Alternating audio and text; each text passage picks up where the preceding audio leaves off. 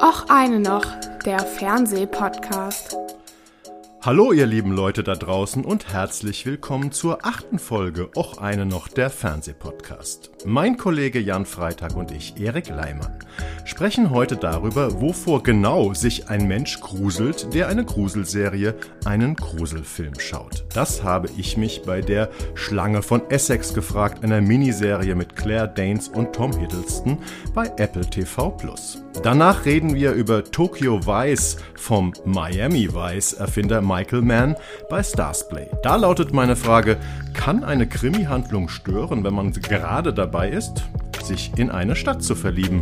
Und apropos Liebe, wie schafft es das ZDF eigentlich, die erste non-binäre Liebesgeschichte oder Coming-of-Age-Serie im deutschen Fernsehen zu erzählen? Wir reden über Becoming Charlie, das bei ZDF Neo oder in der ZDF Mediathek zu sehen ist. Lieber Jan.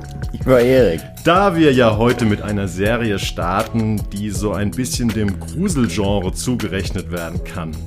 Was war dein gruseligster Film oder deine gruseligste Serie, die du als Kind gesehen hast? Und vor was hast du dich dann später als Erwachsene am meisten gefürchtet?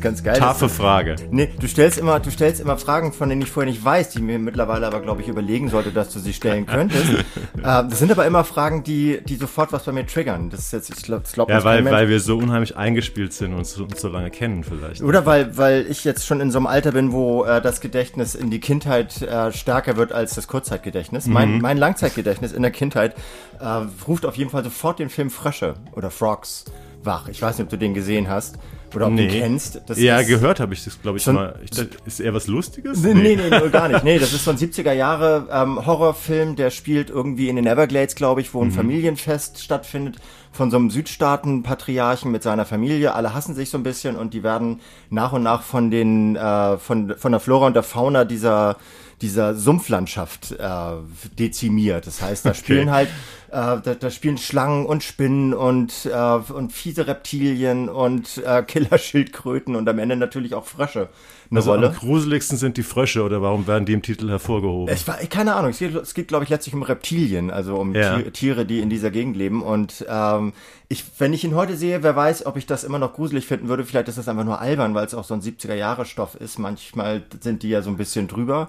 Aber in meiner Erinnerung damals habe ich, hab ich davon 20 Nächte schlecht geträumt, als ich den heimlich gesehen habe mit meinen Eltern, Ja. indem ich mich hinterm Sofa versteckt habe. Und hast du auch einen Film, weil ich ja auch nach der Erwachsenen-Gruselerfahrung gefragt habe, den du so später als abgezockter Erwachsener so richtig schrecklich fandest? Also äh, im Sinne von äh, gruselig? Nee, ich lasse mich nicht so richtig leicht schocken von, also mittlerweile von Gruselformaten. Es gibt ja diese Haus, äh, Spuk in Hill House. Ja, die hast du schon öfter erwähnt. Bist du ein Fan, ne? Da bin ich Fan. Die ist sehr gruselig. Also die hat sehr, sehr stille, sehr gruselige Momente, aber äh, keine, wo ich mich jetzt so, so intuitiv unterm, unterm Esstisch verkriechen möchte. Mhm. Was denn deins? Ja, natürlich. Ich muss dann auch leider gleich drei Filme nennen, weil ähm, bei meiner Kind, in meiner Kindheit gibt es zwei Filme und einer hat auch mit, äh, mit Tieren zu tun. Das ist der Ameisenfilm Phase 4. Kannst du den, dich daran noch erinnern? Auf jeden Fall, ja. Das ist aber eher faszinierend, finde ich, weil er so Ja. Science-Fiction-artig ist. Genau, das ist ein, ich habe auch wirklich mal geguckt, weil ich den seit damals nicht mehr gesehen habe. Ich habe ihn, glaube ich, als Kind und Jugendlicher drei, viermal gesehen, aber habe nie was über den Film recherchiert. Der ist von 1974, ist übrigens der einzige Film von Saul Bass und Saul Bass ist der Typ, der bei den, ähm, bei den Hitch, bei Hitchcock immer diese Vorspende gemacht hat. Nee. Ähm, das ist ein amerikanisch-britischer Gruselfilm oder Science-Fiction-Film, wo so Forscher äh, so ja so, ein- so Ameisenphänomene untersuchen und die Ameisen tun sich so im Sinne der Schwarmintelligenz gegen die organisieren und ähm, ja, mehr will ich nicht erzählen. Ich könnte mir sogar vorstellen, dass der immer noch ziemlich gruselig ist, auch wenn der schon lange nicht mehr im Programm aufgetaucht ist. Ich habe ihn Also- auch seitdem nicht mehr Phase ganz- 4 oder Ja. Phase 4 heißt der. Und der andere ist auch so ein, das ist ein richtiger Klassiker, ist Picknick am Valentinstag von, von Peter Weir, also Picnic at the Hanging Rock. Das ist, kennst du den? Von Ja. 75 mit den Mädchen, also spielt in so einem Landschulheim oder Mädcheninternat 1900. Es ist eigentlich ein Filmklassiker. Ähm, und da passieren so seltsame Dinge. Mädchen verschwinden in der Natur und so. Und ähm, ja, den habe ich tatsächlich vor ein paar Jahren nochmal gesehen und der war immer noch genauso stark. Und als Erwachsener habe ich dann, also als ich eigentlich dachte, ich wäre schon so abgezockt und es würde mir wie dir gehen und ich kann mich nicht mehr so richtig gruseln oder würde nur noch so mit fachmännischem Auge auf den Grusel blicken, da habe ich mal bei einer Kino-Preview, wo ich drüber geschrieben habe, ähm, von ähm, Georgos Lantanos, das, den kennt man von The Favorite oder, oder The Lobster, mal uh, The Killing of a Sacred Deer geguckt mit Nicole Kidman und Colin Farrell. Das ist so ein Buddy-Horror-Film über, über so eine Familie, ist aber auch ziemlich psychomäßig und das ist, also Lantino, Lantimos ist ja wirklich ein sehr besonderer Regisseur, der dem Gruselgefühl auch recht nahe steht, ohne jetzt ein Genre-Regisseur zu sein. Aber also den gibt es bei diversen Streamern, den müsst ihr euch mal angucken. The Killing of a Sacred Deer, den fand ich wirklich als Erwachsener noch richtig, richtig verstörend. Also ja, wobei man natürlich auch äh, mit, du hast jetzt gerade von abgebrüht gesprochen, äh, diese Abgebrühtheit äh, entwickelt sich ja auch in die Richtung, dass man sich nicht mehr davon schocken lässt, dass in, in Slasher-Movies irgendwelche Leute ja. äh, natürlich immer bergauf ins dritte Stockwerk gejagt werden und dann kommt der äh, das Böse immer noch, nachdem es schon 16, 16 Macheten im Kopf hatte, kommt steht's wieder auf und äh, macht nochmal Jagd auf das Opfer und so weiter. Das schockt ja tatsächlich Aber eigentlich niemanden. Wenn wir mehr. von Grusel sprechen, ist es ja, geht es ja immer um diese Erwartungsangst, ne? Oder um Suspense Suspense. Genau, und weil die Erwartungshaltung oder die Erwartungsangst bei solchen, bei solchen Filmen dadurch minimiert wird, dass die, äh, dass sie sich so kaskadenförmig auftürmt und es äh, ungefähr 830 verschiedene Kaskadenangstmomente gibt in solchen Filmen, ist es natürlich am Ende nicht mehr so krass. Ich ja. wundere mich ein bisschen, dass du, dass du äh, diese, diese, diese, diese Kurve machst äh, von Schlange auf Essex zum Gruselthema. Weil ja. ich fand das, ich finde das überhaupt nicht gruselig, das Thema. Also ja. das werde ich gleich schildern, wenn ich wenn genau. ich es erkläre so. Lass uns ruhig einsteigen. Also die Schlange von Essex wurde erstmal, ist ja eine Romanverfilmung, du erzählst gleich ein bisschen was drüber, wurde erstmal so ein bisschen als Grusel oder Gothic oder Mystery-Stoff äh, verkauft, oder? Zu Recht, ja. Es ist ein, es ist ein Gothic-Stoff, es ist ein Mystery-Stoff. Äh, Stoff. Stoff. es ist, also es ist Gothic, weil es auch einfach in dieser Fin de siècle-Zeit spielt, also Ende des 19. Jahrhunderts, alles so ein bisschen hochgeschlossene Kostümierung, alles ein bisschen düster. In diesem Essex scheint nie die Sonne, also um mal ganz kurz das Setting zu beschreiben. Mystery, weil es da um eine mysteriöse, äh, um mysteriöse Zusammenhänge zwischen einer Sage und der Realität geht. Aber äh, gruselig ist es gar nicht. Es geht nämlich darum, dass äh, Claire Danes, bekannt aus Homeland, die, äh, die äh, FBI, nee, die CIA-Agentin dort, die äh, wird frisch verwitwet, also das äh, ist die, sind so die ersten Szenen dieses Filmes. Ihr Mann stirbt, das war wohl ein offenbar sehr, sehr übergriffiger, gewalttätiger Mann. Ja, also sie ist nicht ganz unfroh, dass er gestorben ist. Nee, sie ist im Gegenteil, glaube ich, sogar sehr erleichtert. Und ähm, daraufhin äh, geht sie mit ihrem kleinen Sohn nach Essex, weil sie sich in so eine Geschichte reingelesen hat, dass es dort eine Schlange geben soll, die, äh, die dort ihr Unwesen treibt. Und äh, sie ist so ein bisschen so eine, so eine, so eine Hobby-Paläontologin. Ja, Hobby-Naturwissenschaftlerin. Ne? Das Ganze spielt äh, 1893. Genau, sowas.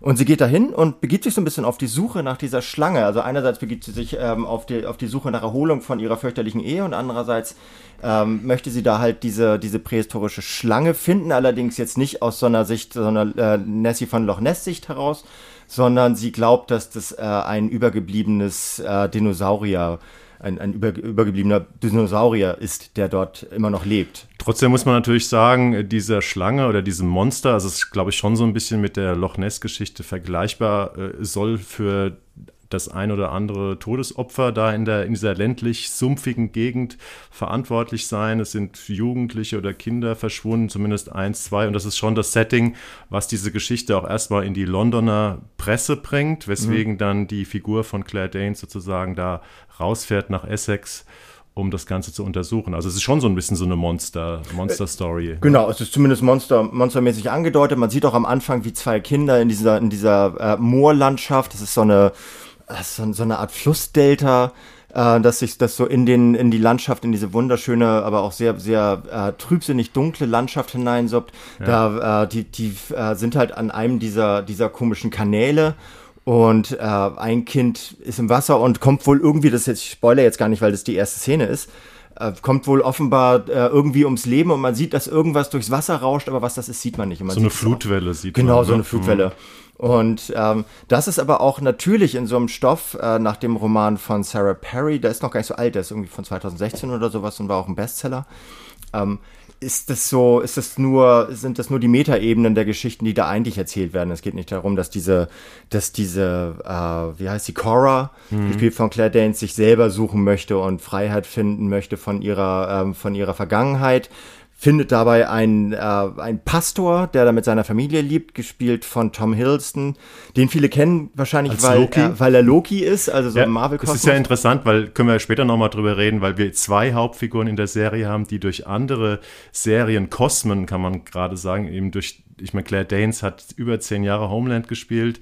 Tom Hiddleston ist seit mindestens der gleichen Zeit Loki in den Marvel-Filmen oder auch der Serie. Und es ist schon so ein bisschen skurril, die auf einmal jetzt in so einem historischen Kostüm von 1893 zu sehen und in völlig anderen ähm, Charakterzusammenhängen, oder? Fun funktioniert auch nicht ganz, finde ich. Also das ist ein ja. bisschen so, als wenn man, als wenn man jetzt, ähm, wie heißt er hier, den äh, Christoph Maria Herbst oder sowas in einer ernsten ja, Rolle sieht. Wenn jetzt Till Schweiger auf einmal Luther spielen würde. Genau, man, so, ne? die, obwohl das jetzt vielleicht ein bisschen fies, weil die schauspielerische Leistung von den beiden ist eigentlich gut. Ne? Die ist völlig okay, aber Claire Danes spielt schon auch immer dieses leicht panische, also diese, dieses, dieses ähm, bipolar äh, im, überemotionalisierte spielt sich hier auch sehr stark. Ich weiß, ist es einfach ihre Art zu spielen, das kann schon sein. Aber es ist halt tatsächlich, es ist, äh, nebenbei ist es noch eine sehr ver verwundene, äh, verschlungene Love Story, ähm, so über verschiedene Ebenen, weil da spielen auch noch Leute, die aus London mit ihr nach Essex kommen oder ihr hinterherreisende Rolle, die sich dann wieder so kreuz und quer miteinander, durcheinander und ineinander ja, so ein, verlieben. So ein Arzt, der in sie verliebt ist, so ein etwas jüngerer Arzt. Ne? Genau, und ihre beste Freundin, die so eine, so eine feurige Sozialistin ist. Und das mhm. sind auch beides so, so Links in die damalige Zeit hinein, äh, die natürlich, wie das so üblich ist in solchen Serien, nicht einfach nur eine Geschichte aus der Geschichte heraus erzählt, sondern auch äh, sozusagen erklären soll, was diese Geschichte für die Gegenwart bedeutet, weil der, der Arzt ist ein Herzchirurg, das war damals genau die Zeit, in der die Herzchirurgie ihr Fahrt aufgenommen hat, in der die, in Frankfurt übrigens, die erste. Ja, ich habe geguckt, ich fand es so absurd, dass dieser junge Arzt 1893 sagt, er möchte die erste Operation am offenen Herzen äh, ausführen. Und ich habe äh, ich hab gedacht, nee, das ist, kommt mir zu früh vor. Und ich habe dann wirklich mal bei, bei das gegoogelt und tatsächlich ist in dieser Zeit allerdings in Deutschland, ja. äh, nicht in England, äh, sind die ersten Operationen am offenen Herzen durchgeführt worden. Genau, drei Jahre später habe ich dann auch, ja. auch gegoogelt. Und ähm, gleichzeitig war das aber auch so dieses, dass ihre beste Freundin Sozialistin ist. Das war genau die Zeit, in der in Europa die sozialistischen Parteien äh, angefangen haben, Einfluss zu gewinnen. Und das Ganze spielt auch wieder symbolisiert von dieser Sozialistin in so einer Zeit, wo es so die ersten Ermüdungserscheinungen des, ähm, des ewigen Wachstums der, der, der Industrialisierung gibt. Also so eine Rückwärtsbewegung zurück zur Natur, die Menschen äh, merken langsam, dass die Erde mehr ausgebeutet wird, als ihr, als ihr Produktives abgerungen wird und so weiter. Also Sag mir so aber nicht, dass die Grünen auch 1893 entstanden sind. Natürlich sind die damals ja? auch mit entstanden, weil mit der Sozialistin, das ist ja, das ist ja eine Spätgeburt der sozialistischen äh, Bewegung jener Jahre so. Also irgendwie ist das jetzt gar nicht so, ist gar nicht so weit hergeholt, aber trotzdem bleibt es eine Geschichte, die, äh, die extrem mit Mystery-Elementen spielt. Diese Landschaft, hatte ich ja eben schon gesagt, ist in einem äh, permanenten Dauernebel getaucht. Es scheint praktisch nie die Sonne. Es ist eigentlich auch immer, immer entweder Dämmerung, also entweder Morgen- oder Abenddämmerung.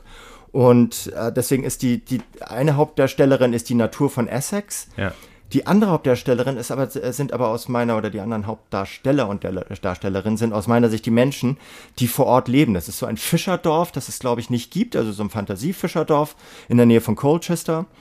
Und äh, ich habe es tatsächlich noch nie erlebt, dass, äh, dass Figuren aus einer Zeit, die so lange her ist, in diesem Fall 130 Jahre, so unfassbar glaubwürdig dargestellt wurden. Mhm. In ihrer Art, wie sie kostümiert sind, in ihrer Art, wie sie sich bewegen, miteinander, mit, miteinander interagieren, in der Art, wie sie sprechen. Die wirken wirklich so, als wenn es damals schon eine Kamera gegeben hätte, die da aufgestellt wurde. Also gerade was die Kostüme betrifft. Immer, ich muss immer wieder diesen Verweis aufs deutsche Kostümfernsehen bringen. Es ist ja. ein bisschen ermüdend, aber es ist so die sehen so aus, wie die damals aussahen. Da ist mhm. nichts kostümiert dran, da ist keine einzige Rüsche zu viel und da ist kein einziger, kein einziger Schmutzfleck zu wenig. Und das fand ich wirklich faszinierend an der Serie. Ja, wenn man solche Stoffe sieht, die wirklich, die einem das Gefühl vermitteln, man ist in dieser Zeit, das ist wirklich ganz selten. Ich weiß noch, dass ich damals Master and Commander, dieses, dieses Seefahr, dieser Seefahrfilm. Da du schon öfter so, gelobt, ja, ist ein ne, ähm, Das ist ein Film, wo sie, glaube ich, jahrelang die richtigen Gesichter gecastet haben und so. Und du hast schon recht, das ist in dieser Serie ähm, auf etwas kleinerem Niveau auch ähm, sehr, sehr gelungen. Aber wir haben es ja jetzt schon ein bisschen aufgezählt. Das ist eigentlich so, weil wir mit dem Gruselding eingestiegen sind, das ist eigentlich so ein bunter Themenköcher, der in diesem Roman und eben auch in dieser Serie, ich habe auch den Roman nicht gelesen, aber es soll relativ, ähm, wie sagt man, authentisch oder am Roman angelegt verfilmt worden sein. Wir finden da sehr viele, sehr viele Themen. Ähm, also es geht um die rasant voranschreitende Wissenschaft versus Religion und Alt alte Mythen. Ne? Das ist so dieser Hauptkonflikt. Alten Mythen werden praktisch durch diese Dorfbewohner, durch den Pfarrer dargestellt. Es geht um die ersten Frauen, die selbstbestimmt leben äh, wollten und sich von gesellschaftlichen Zwängen befreien. Und es geht um Stadt-Land-Gefälle. Es geht um, wie gesagt, haben wir schon gesagt, Anfänge der Herzchirurgie und die, sogar die ersten Erkenntnisse von Sigmund Freud zur ja. Hypnose, weil Hypnose kommt in der Serie auch vor. Und ich habe auch gleich wieder gegoogelt. Und, nee, nee, Moment mal, Freud, der hat ein bisschen später angeguckt. Aber nein, auch der Freud hat in dieser Zeit schon seine ersten, ersten Sachen in dieser Richtung gemacht. Also es ist äh, es werden sehr viele Themen in dieser Miniserie verhandelt. Äh, ja, aber nicht überfrachtet, finde ich. Finde okay. ich gar nicht. So, ich weiß nicht, ob du das jetzt nee, gerade sagen wolltest. Überfrachtet ist die Serie nicht, das, das stimmt. Ich nee. fand sie nicht überfrachtet. Im Gegenteil, sie erzählt relativ langsam, finde ich sogar. Ja, das stimmt. Fand ich auch. Also eben auch gerade, weil dieser Mystery-Faktor, man wartet ständig darauf, dass eine Schlange auftaucht und irgendwas Wildes macht. Das tut sie auch, aber nur in den Träumen von, äh, von der Cora, also Claire Danes und äh, hat dann aber natürlich auch wieder dadurch einen Link in die damalige Psychoanalyse, wie sie langsam begonnen hat, also in der Traumdeutung und so weiter. Also das ist halt, ob es die Schlange gibt oder nicht, das wird jetzt natürlich hier nicht verraten. Ja. Ähm, aber es ist aus meiner Sicht ist es wieder, es läuft ja auf Apple Plus, ähm, so eine sechsteilige Serie, A, glaube ich, so ungefähr 50, 50. Ja, sind schon so Stundenstücke, Stunde? ne? Also ist auch am Freitag, 13. Mai also heute vor einer Woche unseres Aufgabedatums mit einer Doppelfolge gestartet und wie üblich bei Apple gibt es dann jeden Freitag ähm, eine neue Folge. Also müsst ihr noch ein bisschen gucken, bis es abgeschlossen ist. Oder wenn ihr den Podcast später hört, vielleicht habt ihr dann schon alles zusammen. Wer weiß, ja. Es ist auf jeden Fall, also es ist, es ist nach wie vor dieses, dieses erstaunliche Apple-Niveau, das auch diese Serie hält. Die ist halt manchmal ein bisschen, ein bisschen manieriert, weil die sich sehr in ihrer Düsternis suhlt diese Serie. Und das ist manchmal geht das ein bisschen auf die Nerven und du hast ja auch gesagt, dadurch ist sie sehr langsam. Dadurch ist es nicht keine Serie, die einen so reinsaugt, wie, ja. wie die Serie, auf der wir, äh, von der wir gleich als nächstes sprechen, also mich zumindest persönlich. Aha. Sondern es ist eine, es ist eine, die, der muss, man muss so ein bisschen dranbleiben, man kann sich ein bisschen zurücklehnen, man sollte dabei jetzt auch keine Chips fressen oder sowas, sondern das, das muss man wirklich ein bisschen auf sich wirken lassen. Und ähm, vielleicht eher vorher, äh, wenn man jetzt im Winter guckt, einen heißen Grog trinken oder sowas und sich so ein bisschen runtersedieren äh, dann kann man die wirklich richtig gut sehen. Also es ist nichts zum, ist nichts zum Wegsaugen. Ist ja auch die Kritiken, äh, die ich gelesen habe, ähm, die waren schon wohlwollend. Also bei Rotten Tomatoes, dieser Metakritikbörse, war 82 Prozent äh, positiv. Das ist ein ziemlich guter, Modern. kein herausragender Wert. Man muss aber auch sagen, diese Sarah Perry, die den Roman geschrieben hat, das war damals äh, vor zehn Jahren oder so, eine Newcomerin, äh, die haben, der Verlag hat 5000 Exemplare erwartet und es wurden 200.000 Hardcover-Exemplare verkauft. Also es war ein riesen, riesen Hit. Es hat auch so einen British Book Award äh, gewonnen. Das ist so ein, ein, Preis, der durchaus renommiert ist. Ähm, Genau, 2017 hatte, hat äh, der Roman den British Book Award gewonnen. Ist also eine recht schnelle Umsetzung in Filmstoff. Und ähm, ja, man kann praktisch sagen, dass das ein großer Überraschungshit ist und der dann irgendwie wohl verfilmt werden musste. Und die Regisseurin des Ganzen ist eigentlich auch ähm, jemand, den man bei der ganzen Geschichte noch erwähnen sollte. Das ist nämlich Cleo Barnard oder Cleo Barnard. Äh, das ist eine ganz angesagte englische Arthouse-Filmemacherin äh, und die steht eigentlich für was ganz anderes, nämlich die, die hat so Filme wie The Arbor oder The Selfish Giant, Giant äh, gefilmt. Das ist, die wird so ein bisschen als der neue Ken Loach, also so eine naturalistische Erzählweise von Sozialdramen aus England, also so sagen dem Volk aufs, aufs Maul oder ins Gesicht geschaut. Also eigentlich steht die für was für ein ganz anderes Kino wird sie gefeiert als hier. Ne? Mhm. Deswegen fandst du die, wie fandst du die Inszenierung? Ja, habe ich ja schon, habe ich ja schon gesagt. Ich fand sie, ich fand ja, sie ästhetisch sie? extrem, äh, ex, ja. extrem ansprechend. Aber äh, sie ist nicht, äh, es ist jetzt nicht so ein, so ein Überwältigungs-TV, ne? Nö, aber doch, also ja, aber nein. also es ist schon, es ist überwältigend dadurch, dass diese Ästhetik durch die ganze, äh, durch die ganze Serie hindurch trägt. Also es bleibt, es bleibt eine, eine sehr stringente Ästhetik. Und was ich ja schon gesagt habe, die ist, die ist extrem dunkel und extrem freudlos auch. Und es gibt zwar immer wieder so lichte Momente, aber die sind wirklich sehr selten äh, gestreut und dann eher durch, durch soziale Interaktionen, weil es da gibt, es gibt auch nette, es gibt auch nette Kommunikation da. Es gibt auch zum Beispiel so, so einen Fischer, so einen ganz ganz alter, vercasteter Fischer, der ganz aufgeweckt und, und modern denkt und der immer sagt, so, ach, Schlange, so ein Quatsch und so weiter. Also das, wo man denkt, so, das müsste jetzt einer sein, der sagt, no, das kommt aus der Tiefe unserer Seele mhm. und so. Das ist aber eher so eine moderne Figur. Und das ist eine ne? ganz moderne ja. Figur und solche Figuren machen unheimlichen Spaß dabei. Also der mit so einem riesen Backenbart, so, das macht großen Spaß, dem dabei zuzusehen, wie er so zwischen den Städterinnen und den äh, und dieser Landbevölkerung so vermittelt quasi. Und das sind immer schon lichte Momente, aber Licht aus äh, in einer in einer physischen Art und Weise ist da sehr selten. Und das ist aber schon es ist eher grau, weil du gesagt hast, dunkel. Da, da, da, dunkel ist ja manchmal auch sehr satt, so ne, von den Farben her. Es ist eher so ein grau, gräulich. Genau. Äh, ja ja, durchaus sehr englisches. Äh, immer, immer durch Nebel durch. Es ist auch, es ist immer diesig da und so. Das hat schon was Überwältigendes, aber das hat, aber nicht überwältigend durch krasse Kontraste oder durch, durch, durch Knalleffekte oder Effekthascherei. Schon manchmal Effekthascherei, aber nicht, nicht als Wesensmerkmal dieser Serie. Also ich finde die wirklich, ich, also ich habe die gerne geguckt und äh, es ist eine der wenigen Serien, von denen ich mir auch sage, dass ich sie zu Ende gucken möchte. Also mich hat sie so ähm, am Anfang sehr interessiert und ich muss sagen, mich hat diese, dieses, diese Geschichte, dass sie sich nicht ganz klar für eine Linie entscheiden kann. Es gibt, kommt ja dann auch noch so eine Liebes, so ein Liebesdrama mhm. ins Spiel und das war mir dann endgültig zu viel. Ähm, also die Serie ist schon gut, die hat Qualität, aber ich hatte so ein bisschen Probleme damit, dass ich den Eindruck hatte, die kann sich nicht für irgendwas entscheiden, was sie eigentlich erzählen will. Also ich hatte so, hatte so ein bisschen Schwächen im Buch, aber ich sehe durchaus auch die Qualitäten, dieses authentische, dieses Abtauchen in diese, in diese viktorianische Zeit, ähm, die durchaus Spaß macht, sich da rein zu versetzen. Wie fandest du Tom Hiddleston, den man ja eigentlich nur als Loki kennt, oder ich zumindest? Auch eine moderne Figur darin. Also das war so, der hat auch so eine Friese, die man, die, die niemand im deutschen Fernsehen äh, jemandem geben würde. Die passt irgendwie nirgendwo in gar keine Zeit rein. Und, und der hat ja so Loki aber auch, ne? Eine Nicht-Frisur. Ja, ja, das ist, genau, das ist seine, das ist offenbar sein, sein Style. Äh, Fukuhila könnte man, könnte man ganz fies sogar sagen, ne? Ja, stehe ich ja drauf. ähm, also, nee, weiß ich nicht. Der ist mir jetzt nicht weder positiv noch negativ aufgefallen. Eine interessante Figur.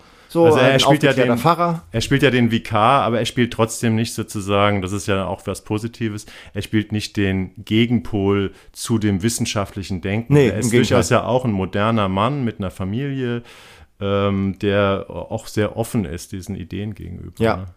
Ja. ja, Welt eintauchen, eigentlich ein guter Übergang zu dem, was, was, was immer wirklich ein Eintauchen ist, mhm. zur nächsten Serie, die du jetzt vorstellen würdest, wenn du nicht noch was zu sagen hast. Nee, wir können was haben die, an, was haben die äh, Abi-Leistungskurse gehabt? was? Achso, ich dachte, du sagst sonst, jetzt sonst noch mal was über, über Produzenten und schüttelst so ein ach bisschen. Ach so, ach so, nee, nee, ich hatte, hab den, den Abi, den Leistungskurs äh, Film und Fernsehen jetzt irgendwie mal stecken lassen. Okay. Nee, wir reden über Tokyo Vice. Ähm, und das ist, läuft hier, das ist eigentlich eine HBO-Serie, habe ich gelesen. Ähm, aber die kommt hier erstaunlicherweise bei Starsplay. Starsplay ist eigentlich auch ein eigener Streamingdienst, der aber in Deutschland ähm, als Zusatzkanal über Amazon zu, äh, zubuchbar ist, wie man so schön sagt, für 1,99, für schlanke 1,99 im Monat. Man kann aber auch so einen so einen Probemonat abonnieren und es gibt ganz, ganz viele, also mindestens drei, vier herausragende Serien aus den letzten zwei, drei Jahren. Ähm, die man in Deutschland nur bei Starsplay kriegen kann. Deswegen ist das durchaus mal eine Aktion, sich vielleicht mal äh, für einen Monat ähm, das kostenlos zu holen. Ja, da läuft Tokyo Vice, eine ziemlich fette Serie für Starsplay. Die ersten beiden Folgen sind am Sonntag, 15. Mai gelaufen und danach kommt jede Woche eine neue Folge. Insgesamt sind es acht Episoden, so in der Länge 54 bis 63 Minuten. Worum geht es in Tokyo Vice? Tokyo Vice, das basiert auf einem Sachbuch ähm, von einem amerikanischen Journalisten, der heißt Jake Adelstein. Ähm, und der wird in der Serie von Ansel Elgort gespielt. Das ist dieser junge Typ mit diesem etwas merkwürdigen Gesicht, was mich immer an Erling Haaland erinnert. Ähm, der hat die Hauptrolle gespielt in West Side Story oder in Baby Driver. Äh, Habe ich beides nicht gesehen und ist, deswegen war das meine erste Begegnung mit Ansel Elgort, so einem angesagten N20er amerikanischen Schauspieler. Und der spielt eben diesen Edelstein und der hat eine ganz verrückte Biografie. Der kommt so aus einer relativ wohlhabenden jüdischen amerikanischen Familie in Missouri und der ist mit 19 nach Japan ähm, an so eine Privatuni ähm, gegangen, um dort Japane japanesische, japanische Literatur zu studieren. Und der hat so einen unfassbaren Ehrgeiz entwickelt, ähm, also sozusagen genauso gut Japanisch oder noch besser Japanisch äh, zu sprechen und zu lesen als der Durchschnittsjapaner. Und deswegen hat er dann diese Idee gehabt, sich als erster Nicht-Japaner bei der größten Tokioter Zeitung, bei der Journalistenschule oder bei der, als Journalist zu bewerben. Und er hat diesen Test ich glaube, die erste Episode heißt auch The Test, äh, die, die, steht da im Mittelpunkt. Er hat die wirklich äh, bestanden und fängt dann als Jungreporter in den späten 90er Jahren bei dieser Zeitung an und taucht, und das ist dann eigentlich die andere Seite dieser Serie, taucht dann, fängt als Polizeireporter an und fängt ähm, und beschäftigt sich mit der organisierten Kriminalität in weil, Weil alle, alle Reporter in Japan, insbesondere bei dieser Zeitung, fangen als äh, Polizeireporterin an. So habe ich das verstanden. Genau.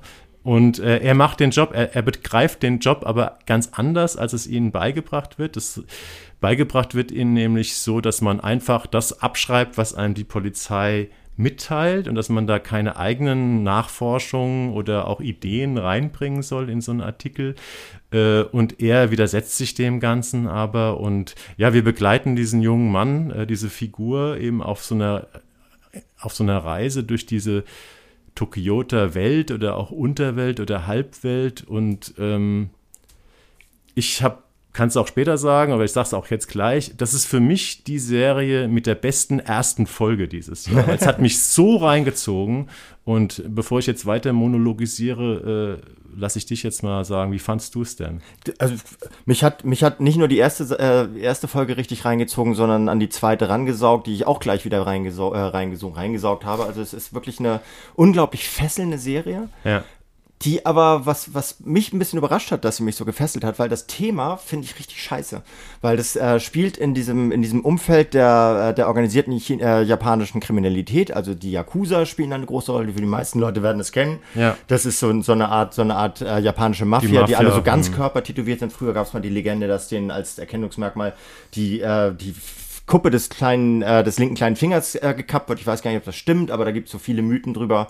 Und die sind, gelten als extrem brutal, als extrem effizient und auch vor allem als extrem äh, gewinnbringend. Also das ist tatsächlich eine, eine, ein zweiter Staat im Staate Japans und er äh, fängt an, sich in diesen in diese Szene reinzuarbeiten aus, aus journalistischem Interesse, musste aber äh, merken, was du ja schon angedeutet hast, dass Journalismus in Japan nicht so funktioniert, dass Journalisten und Journalistinnen irgendwas recherchieren und herausbringen, sondern dass sie öffentliche Verlautbarungen wieder coin.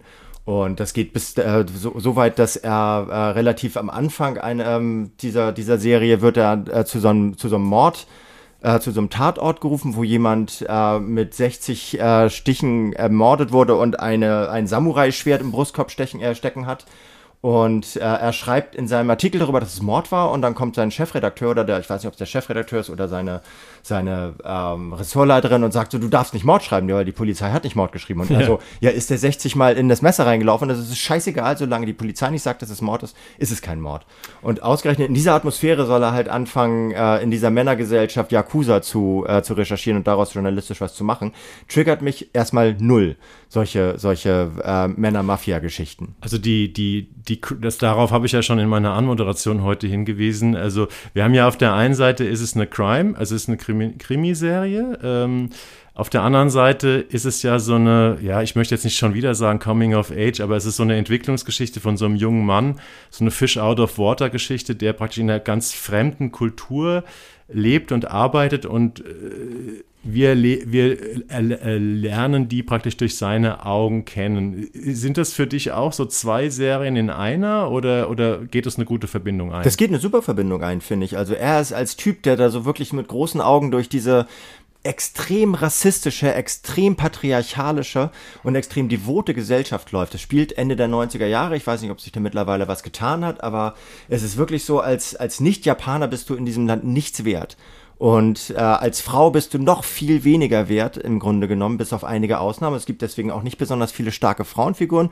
Und die paar Frauenfiguren, die es gibt, äh, sind in der Regel Hostessen in einem Club, in ja, dem sich die Leute. Das ist die, die Hauptdarstellerin, ist eine Amerikanerin, die als Hostess in so einem, ja, Vergnügungsclub arbeitet. Genau, extrem elitär, wo halt auch die Yakuza immer sind. Dann, es gibt noch eine andere, etwas, etwas prominentere Frau. Das ist die Ressortleiterin von ihm in der Zeitung, die auch ein bisschen immer auf seiner Seite steht, gleichzeitig aber auch sehr streng zu ihm, weil das hierarchische System in Japan halt so extrem aus, ähm, aus, ausdifferenziert ist.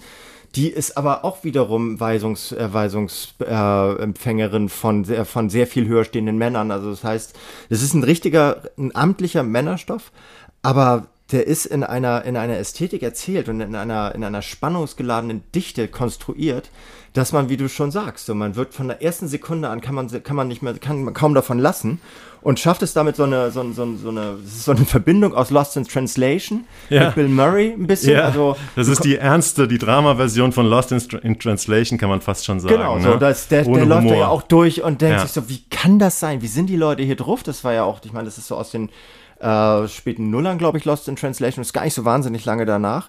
Und hat aber dann nebenbei auch sowas von Blade Runner, weil, weil diese, die, die, die, die Atmosphäre da auch sehr dystopisch ist. Aber und daran merkt man, dass es von Michael Mann mit, mit, äh, in, mit produziert wurde. Und der hat, glaube ich, auch die erste. Er hat die erste Folge, also Michael Mann, der große alte Mann, ich glaube, er ist mittlerweile 80 oder geht auf die 80 zu, äh, Regisseur von Heat, dem vielleicht besten Actionfilm aller Zeiten, Insider, Collateral und der in den 80er Jahren eben auch Miami Vice, äh, den Look von Miami Vice, äh, von dieser äh, ikonografischen Serie der 80er geprägt hat. Genau, ja. extrem, extrem aseptisch, extrem anemisch auch. Ja. Also es ist wirklich, wirklich auch eine, sehr, es ist eine, es ist keine lichtlose Serie, aber das liegt daran, dass in Japan in der Ende der 90er Jahre wirklich an jedem Ort der, ähm, der, der Stadt in Tokio waren äh, pro Quadratmeter mindestens 60 Glühbirnen. Ja. Das heißt, diese Stadt ist wirklich permanent auch in der Nacht taghell erleuchtet. Und daher kommt wahrscheinlich auch deine Blade Runner Assoziation. Du hast praktisch diese Hochhauswelten und diese Neonbeleuchtung ja, dazu. Ne? Extrem kühl, aber es, aber es ist trotzdem also der Production Value ist unglaublich hoch. Ja, sie sieht dabei. super aus, die Serie. Sieht super aus. Und sie hat, äh, ich habe gelesen, dass, äh, dass die äh, ähm, Serie ist die ausländische Serie, die so lange wie, wie, noch keine andere in Japan gedreht hat. Die haben fast ein Jahr lang in Tokio an dieser Serie gedreht und haben da Locations aufgetan, die man auch selbst in japanischen Stoffen wohl noch nie gesehen hat. Also die haben unfassbar gutes Auge gehabt, unfassbar viel Geld ausgegeben. Und es ist wirklich eine super, super bildersatte Serie, die aber eben einen trotzdem auch reinsaugt. Ja, die auch einen reinsaugt, weil die Hauptfigur, dieser, dieser Jake, hm. der übrigens, der, also das soll zwar, also das habe ich jetzt auch in mehreren Geschichten gelesen, das soll zwar schon äh, biografisch sein und auch dokumentarisch hinterlegt, aber er soll ein bisschen Arktik aufgetragen haben, was so seine Erfolgsgeschichte in Japan betrifft. Da gibt es einige, einige Stimmen, die jetzt gesagt ja. haben, dass es, da nimmt es, da nimmt sich der Film und, äh, und auch das Buch von dem, äh, von dem Jake nimmt sich einige literarische Freiheiten. Ich wollte gerade sagen, der Jake Edelstein, der ist übrigens, äh, der ist jetzt auch noch nicht steinalt, der ist Jahrgang 1969, ähm, der ist dann irgendwann wieder als Journalist in die USA zurückgegangen, äh, Buchautor, Journalist und der wird gerade jetzt, wo diese Serie produziert wurde von HBO Max, ähm, auch so ein bisschen kritisiert. Es gibt zum Beispiel einen ganz guten Artikel, könnt ihr im Netz finden, vom Hollywood Reporter, wo es so ein bisschen aufgedröselt wird, wo er wohl überall ja zu dick aufgetragen hat, was da alles nicht belegt ist. Also erstmal in seiner eigenen Biografie, auf der ja die Serie beruht. Wobei man jetzt sagen könnte auch, äh, ist ja egal, uns wird hier eine spannende Geschichte erzählt, ob die Buchvorlage, ob da jetzt ein bisschen getrickst wurde, ob da ein Journalist auch ein bisschen was dazu erfunden hat, muss uns jetzt eigentlich nicht unbedingt interessieren, wenn wir die Serie bewerten. Nö, finde ich auch nicht. Also es ist halt, ich, ich habe das daran auch nicht festgemacht. Das bleibt ja eine fiktionale Serie. Ja. Und ähm, das ist aber durch diese, durch diese Figur des Jake, wie heißt der nochmal, der Schauspieler? Ähm, ja, das, da muss ich auch immer wieder nachgucken, weil, es, weil ja beide Namen äh, so völlig absurd äh, sind, dass man sie ist auch, ähm, ist auch, musst du jetzt auch nicht, musst du jetzt das auch nicht stressen. Das ist Ansel Elgort. Ansel ich kenne weder jemanden, der Ansel heißt, noch äh, kenne ich einen anderen Herrn Elgort. Ja, der ist auf jeden Fall, der hat sowas sehr, sehr ungeschliffenes, was er spielt. Also der ja. spielt es wirklich, ähm, er spielt das so, so ein bisschen mit großen Augen, aber, aber jetzt auch nicht naiv oder sowas. Der hat klare Vorstellungen, der will bei dieser Zeitung arbeiten und als er dann es geschafft hat, will er, will er richtigen Journalismus machen und als er das merkt, wie schwer das ist, hat er sich erst recht in dieses Yakuza-Thema reinge ja. reingearbeitet, über das schon mal gar niemand redet in Japan. Das ist tatsächlich ein absolutes Tabuthema und er fängt an, damit Hilfe eines, eines, so, so, ein, so, so eines dieser vielen korrupten Cops, alle Cops korrupt in Japan, wissen wir jetzt, äh, und äh, an ein, zwei von denen äh, kommt er so ein bisschen ran und schafft es mit denen zusammen so einzutauchen in diese Szene. Ich habe noch nicht so wahnsinnig viel gesehen, deswegen weiß ich nicht, wie es weitergeht. Aber der spielt das, der spielt das mit so einer ganz, mit so einer, mit so einer äh, virtuosen Blauäugigkeit. Also so einer abgebrühten ja. Blauäugigkeit. Und das ist, das ist sehr schön, dem in dieser, in dieser komplett durchgetakteten Welt Tokios zu sehen, wo alles vorherbestimmt ist und alles, alles hat eine Struktur. Jeder, jeder Satz, den die Leute sagen, jedes Kopfnicken folgt einer festgelegten Struktur. Wenn du dich dagegen, wenn, wenn du die brichst, diese Struktur, dann fällst du raus aus dem Raster und womöglich auch raus ähm, aus der Wohlstandsgesellschaft. Das heißt, da jemand, der da so, der da so mit seinem Fahrrad, das ist der einzige Fahrradfahrer in Tokio. Er hat, er hat so eine Wurstigkeit, ne? Genau. Man, der eigentlich ko komplett konträr geht gegen, äh, gegen das, wie sich die anderen Leute da verhalten. Und ich finde es total interessant, weil als wir jetzt über Ansel Elgort gesprochen haben, ähm, ist mir eingefallen, ich habe einen Podcast, eigentlich einen sehr, sehr guten äh, deutschen Serienpodcast gehört, wo sie diese Serie auch schon von einer Woche besprochen haben die auch die Serie sehr, sehr gut fanden, aber den großen Schwachpunkt Ansel Elgort ausgemacht haben als Hauptdarsteller. Und da habe ich schon gedacht, als, weil damals hatte ich es noch nicht gesehen, äh, als ich dann geguckt habe und dachte so, nein, der Typ ist super in der Rolle. Also, weil der hat so dieses wie, junge, wie ein junger Mann Anfang Mitte 20 eben auch mal ist und vielleicht auch ein Amerikaner, der geht da mit so einer gewissen Wurstigkeit, so einer gewissen Slackerhaftigkeit, trotz seines Ehrgeizes da irgendwie Reporter zu werden durch die Serie. Und ich nehme das dem komplett ab und ich bin komplett ja. bei dem. Und nur weil der keine ganz tiefgreifenden Konflikte hat, sein Charakter, die ihn das zerreißen, das finde ich gerade mal angenehm, dass er so ein ganz normaler junger Typ einfach diese Welt entdeckt und wir dem dabei folgen. Also ich konnte mich da voll drauf einlassen. Ja, ich auch. Ich glaube auch, die haben den einfach, die, die, die Kritik, die haben es einfach nicht gecheckt. Also die haben, die, die haben diese ja. Figur und ihre Rolle in dieser, in dieser Szenerie nicht gecheckt. Ja. Weil der, der, genau das, das ist genau der Kontrast, den er aus meiner Perspektive spielen soll. Deswegen lacht er auch ganz oft so unsicher. Ja. Und diese, diese Unsicherheit ist schwer zu spielen. Also unsicheres Lachen ist echt schwer zu spielen. Und das spielt er, glaube ich, aus dem Bauch raus. Also er, er versetzt sich in die, in die Rolle äh, dieses Jake hinein und überlegt sich, wie, wie, wie, muss der drauf gewesen sein in, diesem, in dieser völlig fremden Welt. Und genauso, glaube ich, ist jemand drauf, der so ehrgeizig ist wie er, aber auch seine Grenzen ständig vor, ja. vor, vor, vor den Latz geknallt bekommt. Und deswegen finde ich das tatsächlich, ich finde es gut. Ich finde die, ich finde äh, die Besetzung gut. Ich finde die Frauen nach wie vor einfach ein bisschen zu, zu dünn. Also nicht körperlich dünn, sondern, sondern von der, von der Bedeutung für die Geschichte. Aber das ist natürlich in so einer Macho-Gesellschaft wie Japan auch einfach so. Deswegen nehme ich das so hin und gebe, würde dieser Serie, was ich niemals gedacht hätte, als du gesagt hast, du möchtest sie machen, äh, gebe ich hier fünf von fünf Sternen, weil das wirklich, ja. weil die wirklich toll ist. Also wir fanden, ähm, wir müssen sagen, dass wir tatsächlich äh, von den acht Folgen, also ich habe erst zwei gesehen ich habe drei äh, gesehen. Du hast drei gesehen, ja. okay. Bei mir hat es mit dem Screener ähm, nicht geklappt bei der dritten Folge. Also ich bin mir noch nicht ganz sicher, wie der Spannungsbogen trägt über die acht Folgen. Darüber können wir momentan noch nichts sagen. Aber die Welt, in die man da reingesaugt wird, ist schon super, super faszinierend. Ich war mir nicht ganz sicher, ob mich die Crime Story ähm, genauso triggert, aber sozusagen dieses reingesaugt werden in, diese, in dieses Tokio durch die Augen von diesem jungen Reporter, amerikanischen Reporter, das war für mich eigentlich schon Benefit genug, weswegen ich Bock habe, die Serie zu gucken. Ja, ne? also kann ich kann auch echt nur, also ich habe jetzt kein Stars Play Abo, aber wenn das 1,99 Euro kostet, äh, kostet ja, Du hast ja deinen Probemonat noch nicht gehabt. Ich ja, hatte den schon gehabt? und hab, zahle gerade 1,99 für Stars Play, ähm, weil da sind ja schon noch so ein paar Serien, wie, wie hieß die, It's a Sin, ne? Diese, ja. diese über die Schwulen, ja. diese schwulen Serien in den 80ern, großartig, eine der besten Serien des letzten oder vorletzten Jahres gibt es bei Stars Play und noch ein, ein, paar andere Sachen, die es ja. wirklich nur da gibt. Wäre jetzt ein super Übergang ähm, von, von, so einer, von so einer queeren Serie auf Take den nächsten it, Punkt. Jan, mach Take den it. Übergang. Ja, ich, ich muss aber trotzdem noch, jetzt bin ich mal derjenige, ah, der noch ein, ein Einwand. Es wird in, ich habe jetzt tatsächlich nur die, die äh, Originalversion ohne Untertitel und alles geguckt, das ist in diesem Vorführraum von Starsplay so. Stimmt, das ist noch ein gutes Thema.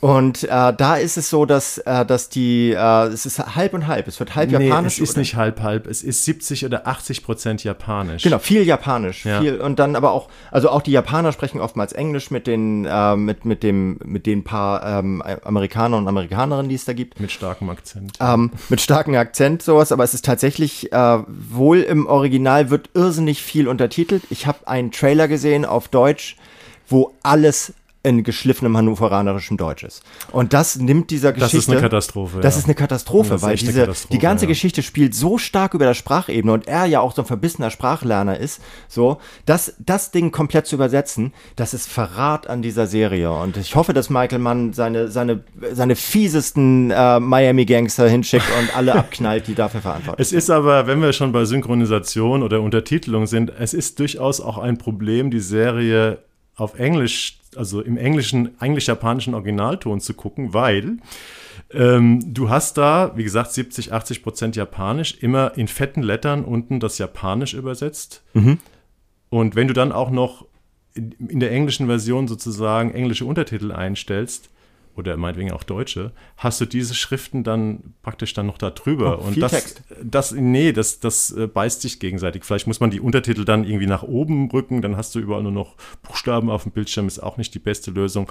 Also es ist schon so viel, viel Buchstabensalat, äh, wenn man Auf das jeden Fall. einstellt, aber die Serie an sich äh, lohnt sich auf jeden Fall, auch wenn sie in der Rezeption vielleicht ein bisschen, äh, muss man sich überlegen, wie man es macht. Ne? Genau, damit kommen wir zu einer helleren Serie aus dem äh, Kosmos, in dem sich auch It's a Sin bei Stars Play abgespielt hat. Ja, und es ist eine Serie, die ich komplett gesehen habe. Wow! Ist auch kein Wunder. Sie dauert nämlich in Gesamtspielzeit 90 Minuten. Nee, es sind ein bisschen mehr, oder? Ja, Ich glaub- 95 oder Genau, so. also es ist, ich habe gesagt, es sind knapp 100 und es ist im Grunde genommen ist es auch ein Spielfilm und äh, das ZDF hat es ähm, als mit dem Ausstrahlungskanal Neo jetzt aber schon ab heute in der Mediathek zu sehen.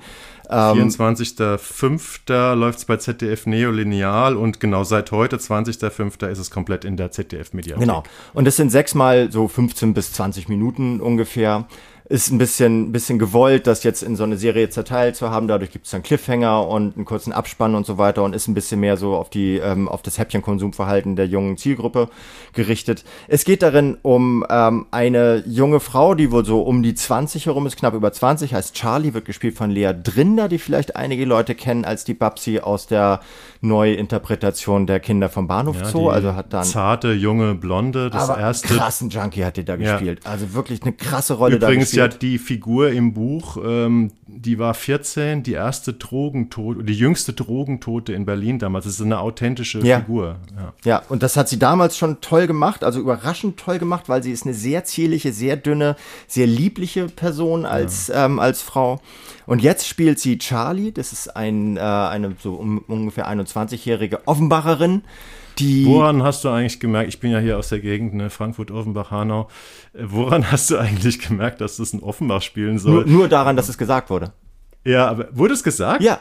Ach Mensch, dann habe ich das überhört. Ja, ich habe an einer Stelle mal versucht, irgendwelche Kfz-Kennzeichen zu, äh, zu erkennen und dann war das aber irgendwie so, so unscharf geblendet, dass ich erst über die Literatur, also als ich dann über die Serie gelesen habe, äh, äh, erfahren habe, dass es ein Offenbach spielen soll. Nee, es wurde einmal, einmal fällt der Begriff Offenbach so und auch mit Offenbach. Ja. Aber ansonsten Dialekt findet da nicht statt. Nee. Also das sind alles, das sind alles hochdeutsche, hochdeutsch sozialisierte Menschen, die da Seit, leben. ähm, ähm, seit Martin Semmelrogge, Martin heißt er, ne? Mhm. Jerome.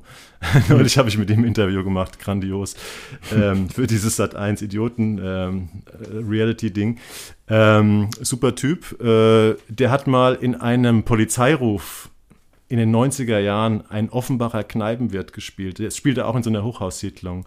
Und äh, Semmelrogge ist ja kein Hesse. nee. Und äh, der hat es so verkackt, dass ich eigentlich mir vorgenommen habe, als ich ihn ähm, am Telefon hatte vor ein paar Wochen, ich sagte, Herr Semmelrogge, Das haben Sie damals, heute haben Sie damals Frankfurter oder Hessisch oder Südhessisch gelernt? Oder wahrscheinlich hätte er sich eh nicht mehr daran erinnert, hatte alles, alles irgendwie verschwunden. Egal, mach weiter mit Offenbach. Offenbach, ja. Interessant schon mal, ein, ähm, ein, so ein Ghetto-Stoff aus Offenbach zu machen, nicht aus Berlin, nicht aus Köln, nicht aus München, sowas ist ja, das sind ja immer so diese klassischen Spielt Metropolen. aber für die Erzählung keine Rolle. Spielt Ort. keine Rolle? Nee, finde ich trotzdem interessant. Also Charlie lebt in einem, in einer Plattenbausiedlung in Offenbach. Wie oft haben wir jetzt eigentlich Offenbach gesagt in diesem Podcast? Müssen wir, glaube ich, als Suchbegriff noch, äh, als CEO-Wort noch einbauen. Triggern wir. Also in einer großen hessischen Stadt ähm, wohnt da mit ihrer bipolaren Mutter, die extrem verschuldet ist, gleichzeitig aber kaufsüchtig ist äh, und selber prekär beschäftigt ist. Sie ist so eine, sie ist so eine Lieferdienstausfahrerin, die sich da selber ausbeutet. Die Charlie, ne? Wie die Charlie, Ja. genau. Er lebt also in einem komplett falschen Leben und erkennt währenddessen, dass sie auch noch im falschen Körper lebt, weil sie äh, sich ihrer Weiblichkeit nicht nur nicht bewusst ist, sondern äh, sie abstreifen möchte. Sie ist also eine, ähm, eine, bi, ähm, eine non-binäre Person, Ja. tendenziell sowas wie Transgender, das ist alles aber bei ihr noch nicht so ausdifferenziert. Also sie weiß nur, dass sie ihren weiblichen Körper nicht will, weiß aber, äh, weiß aber auch, dass sie jetzt kein Mann sein möchte, sie möchte irgendetwas dazwischen sein oder beides zugleich. Das ist der, der Entwicklungsprozess, den sie durchmacht und den macht sie halt in dieser, äh, in dieser Situation durch, in einer extrem prekären Lebenslage, gleichzeitig zu versuchen, ähm, sich ihrer sexuellen Identität ähm, bewusst und klar zu werden. Und das äh, wird inszeniert von Kerstin Polter in den ersten drei Teilen, die so Sachen gemacht hat wie diese, diese äh, jung erwachsenen Serie oder mit, spät, spät, spätjugendlichen Serie Wir. Ah, zum Beispiel. Hm. Die letzten drei Folgen von Greta Benkelmann. Und das ist dann auch wieder auch so dafür, dass es tatsächlich eine Serie ist, weil es zwei Regisseurinnen, die das machen. Das also von zwei Frauen gemacht, aber wichtiger ist, dass die, dass die Autorin oder der Autor, ich weiß nicht genau, welches, Ja, welchen Geschlechts äh, sich die Person zugehörig fühlt oder ob die Person sich noch eines Geschlechts äh, zugehörig fühlt, heißt, ähm, ja, warum habe ich den? Leon Harlau. Leon H. Lau und Das erzählt heißt damit so wie unser Hund, wie unser Hund im, im Pass, der heißt auch Leon. Leon, okay. Auch natürlich ist ein, ein äh, androgyner Name und ähm, erzählt so ein bisschen die, äh, die es ist glaube ich eine autobiografische Geschichte, weil diese Person ist irgendwo zwischen Leipzig und der Lausitz ebenfalls in so einer so einer roughen Gegend, in der äh, in der ähm, nicht heteronormative äh, Biografien alles andere als gut ankommen aufgewachsen. Und erzählt diese, ich glaube, es mit der Charlie ein bisschen die Geschichte ihrer selbst oder zumindest Ja. teilweise ihrer selbst. Also ich habe über sie, ihn äh, gelesen, er, sie, man muss jetzt wirklich sagen, ich weiß gar Die nicht. Person, man sagt die Person, die ja, Person, wie sagt man, wir sind so, also ich bin kein, Genau, Pronomen. Gender-Thema irgendwie Nee. nicht so der absolute Oberexperte. Nee, einfach die Person. Die Person ähm, schreibt auch selbst im Steckbrief, wie sie genannt werden will, wie sie eher genannt werden will. Und ähm, es ist so ein bisschen die eigene Geschichte, habe ich das Gefühl. Äh, die Person ist jetzt Mitte 30, glaube ich. Und ja, ähm, ich finde es gut bei dieser Serie, dass wir praktisch so diesen, ich sage es schon wieder, Coming-of-Age-Prozess miterleben. Also, dass wir jetzt nicht mitten in das Leben von so einer non-binären Figur eintreten, sondern dass wir sozusagen diese Figur als junge Figur begleiten, wie sie sich sozusagen selbst entwickelt. Das finde ich das eigentlich Interessante an der Serie, neben anderen Aspekten. Ja, wobei, also das Alter, das ist mehr so Coming of Sexes oder sowas. Also es ist tatsächlich so, sie, sie versucht sich ihre Rolle in einer Gesellschaft, die, die nicht die ihre ist, also in der sie auf, auf allen Ebenen äh, im Grunde genommen nur auf Ablehnung stößt, äh, klarzukommen. Und weil diese, diese Transperson äh, Leon H. Lau das, äh, das so, so aus, aus dem eigenen Erleben herausgeschrieben hat, ist die aus meiner Perspektive, ohne es zu wissen, ich habe auch schon alle meine, äh, alle meine, meine Freundinnen und Freunde aus dieser äh, Szene, die ich kenne, Szene klingt so, klingt so geschlossen, also die, die, die ähm, äh, ähnlich auf der Suche sind oder schon, äh, schon fündig geworden sind, habe ich gebeten, bitte schaut euch diese Serie an und sagt mir, ob meine Einschätzung richtig ist, weil ich finde, das ist eine glatte Eins, diese Serie. Ich fand, ich war richtig hin, äh, richtig hingerissen davon. Ich war hingerissen von der, von der Roughness, die, die äh, in dieser, in dieser Plattenbausiedlung transportiert ist, äh, wird. Ich bin hingerissen von der, von der Charakterzeichnung der verschiedenen Leute, die dort, äh, die dort äh, im Leben von Charlie eine Rolle spielen, die alle irgendwie mit, äh, mit sexuelle, sexueller Identität zu tun haben. Alle Ja. also so ein bisschen abweichen vom heteronormativen Mainstream. Aber fandst du das, ähm, also es gibt, es ist ein Figurenensemble, also diese Charlie, ähm, die wirklich von der Lea Drinder wieder super gespielt wird. Also man kann wirklich sagen, ich glaube, die ist jetzt 20 oder 21, da, von Ja. der kann man, glaube ich, noch sehr, sehr viel Ist erwarten. unfassbar gut. Die ist unfassbar gut. Ähm, die wird bald wahrscheinlich jeder kennen. Ähm, aber diese, dieses ganze andere Figurenensemble, da gibt es dann so einen Typen. Nicht zu viel sagen über die Typen, weil ja, da sich da okay. echt viel entwickelt. Ja, ne? also sagen wir es so, bei, wie du schon sagst, viele Figuren haben mit ihrer Geschlechtsidentität so ein bisschen, ja, ihre Probleme oder manche haben die Probleme auch schon überwunden. Und ich habe mich dann manchmal ein bisschen gefragt, ist es vielleicht ein bisschen zu didaktisch, dass es da sozusagen keine in Anführungszeichen normalen Charaktere gibt? Selbst ihre Tante, wo sie dann, für die sie arbeitet, ist ja auch in so einer äh, nicht heterosexuellen Beziehung. Ähm, Doch, es gibt, es gibt also ja, es, macht gibt so ein bisschen die, ich weiß, es ist jetzt ein unpopuläre, unpopuläres Statement, ähm, aber äh, suggeriert das vielleicht die Serie so eine Welt, in der jeder irgendwie queer ist oder so? Hab ja, es gab gerade eine, eine, äh, ich glaube, es war eine Sterngeschichte, die gesagt hat, dass äh, bis, bis zu 75 Prozent aller Menschen sind mindestens bisexuell. So, ich kann es nicht sagen. Ich, ich weiß nur, dass der, das Umfeld, in dem sie sich aufhält, ähm, das hat sehr, sehr heteronormative Aspekte und sehr, sehr ähm, queere Aspekte.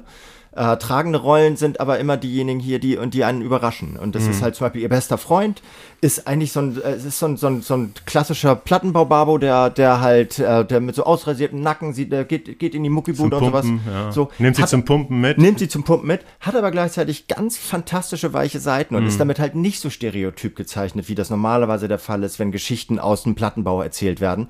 Und das finde ich fabelhaft. Das ist natürlich so. Manchmal ist es, ist es ein bisschen drüber, manchmal ist die Szene ein bisschen zugespitzt. Manchmal ist es so, dass, dass auf diesem engen Raum dieser, äh, dieser Siedlung echt ein bisschen viel Diversität herrscht. Ja, ja. So. Mhm. Aber drauf geschissen. Ist Die, natürlich auch, liegt auch an dieser Verdichtung auf 90 Minuten. Ne? Wenn du diese, diese Folgenlänge von 6 mal 15 Minuten hast, äh, da, da, muss ja auch jede Folge so ein bisschen eine Geschichte erzählen, einen kleinen Spannungsbogen haben.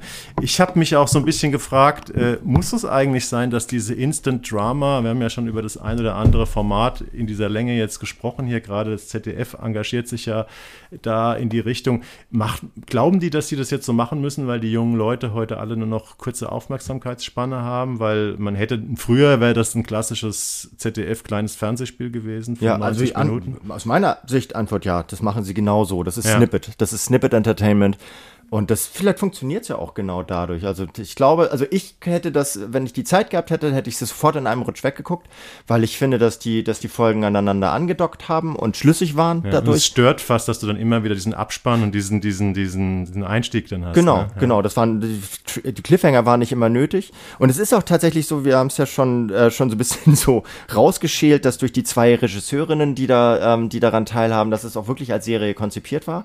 Dazu muss ich jetzt aus meiner Sicht sagen, dass die dritten, äh, die dritten, äh, der, der vierte bis sechste Teil von der äh, Greta Benkelmann abfallen, was das Niveau betrifft, weil ich finde, vorher haben sie es geschafft, äh, alle Arten sexueller Identitäten relativ, relativ wertfrei einfach zu zeigen, wie sie sind. Also ohne da, ohne da jetzt mit, mit Klischees zu arbeiten, sondern einfach mit Sichtweisen und Perspektiven. In den dritten, äh, in der dritten, äh, vierten, fünften Folge gibt's ab und zu mal so Momente, wo es ein bisschen plakativ wird. Mhm. Wo zum Beispiel irgendjemand hat in irgendeinem Büro plötzlich Bilder von, von Tieren hängen Uh, und dann kommt die, uh, die Charlie kommt da rein und sagt so, oh, das ist ein süßes Bild, was ist denn das? Und da sagt er halt so, ja, das sind, das sind Fische, die können ihr Geschlecht wechseln. Hm.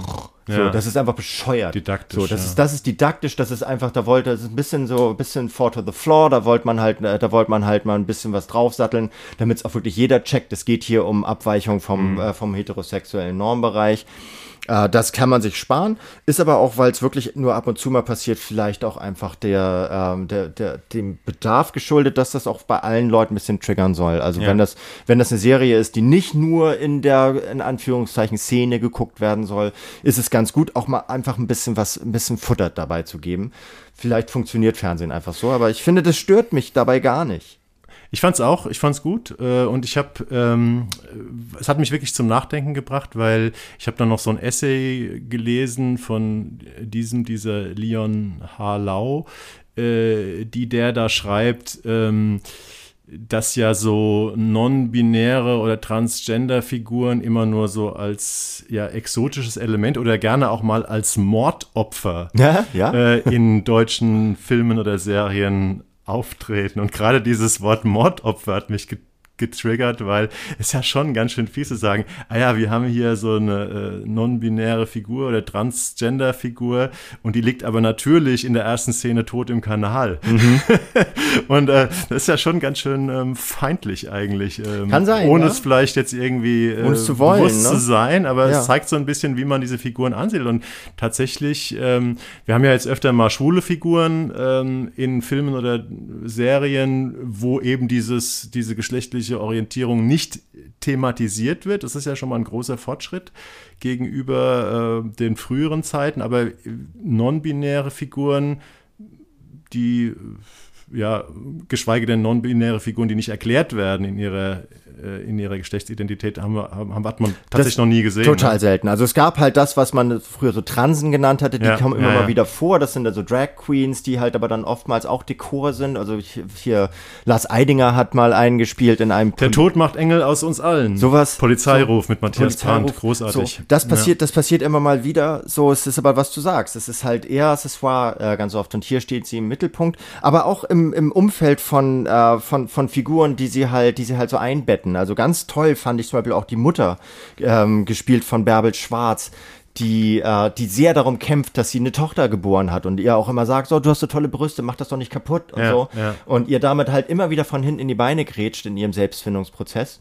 Und das macht die aber toll, weil die ist halt gleichzeitig ja selber so ein, äh, so ein, so ein, äh, so ein soziales, äh, so, so ein sozial äh, kodiertes Wrack. Ja, so weil eine viele Persönlichkeit. Ja. Genau, die arbeitet, glaube ich, nicht, die ist, die ist kaufsüchtig, die ist bipolar, die hat alle möglichen Probleme am Hacken und dann fängt, fällt auch noch ihre einzige Tochter aus dieser Rolle, die sie ihr mhm. halt, äh, die sie 20 Jahre in ihr aufgebaut hat und macht sie zusätzlich kaputt. Und das sind so, das sind alles Dinge, da, wo man sich wünschen würde, dass sie über ein wirklich, wirklich schönes Finale hinaus, also ein, wirklich originelles, interessantes Finale hinaus, äh, noch weiter erzählt wird. Weil mhm. ich würde, eigentlich würde ich gerne wissen, wie geht diese Rovina äh, oder Rowena, wie geht die langfristig damit um, dass ihre Tochter plötzlich nicht mehr ihre Tochter ist, ja. sondern eine, äh, eine non-binäre Person. Stimmt, das, man könnte die Serie eigentlich fortsetzen. Ne? Genau, das, also ich hoffe es mhm. tatsächlich. Ich finde, Fortsetzungen sind manchmal echt ein bisschen wohlfeil, aber ich, das Potenzial äh, hier ist jedenfalls gegeben, weil alle Charaktere hier drin machen Entwicklungen durch, die aber mhm. auf 90 Minuten oder 100 Minuten natürlich nur ansatzweise Es ist eine recht, also klar, die Charlie bekommt natürlich mehr Screentime ähm, und die wird halt von der Lea Rinder halt super gespielt, da könnte man ewig zugucken.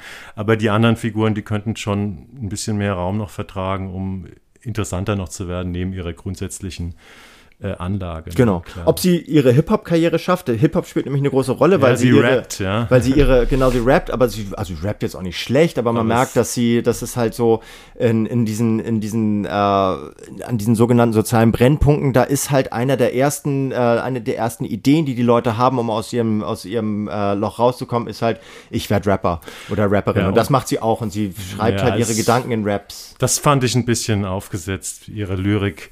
Ähm, das war jetzt nicht schlecht, aber ich sage Leute, wenn ihr ähm, eine Serie über junge Rapper in Deutschland ähm, sehen wollt, dann schaut euch Almost Fly an, worüber ja. wir im letzten Podcast gesprochen haben.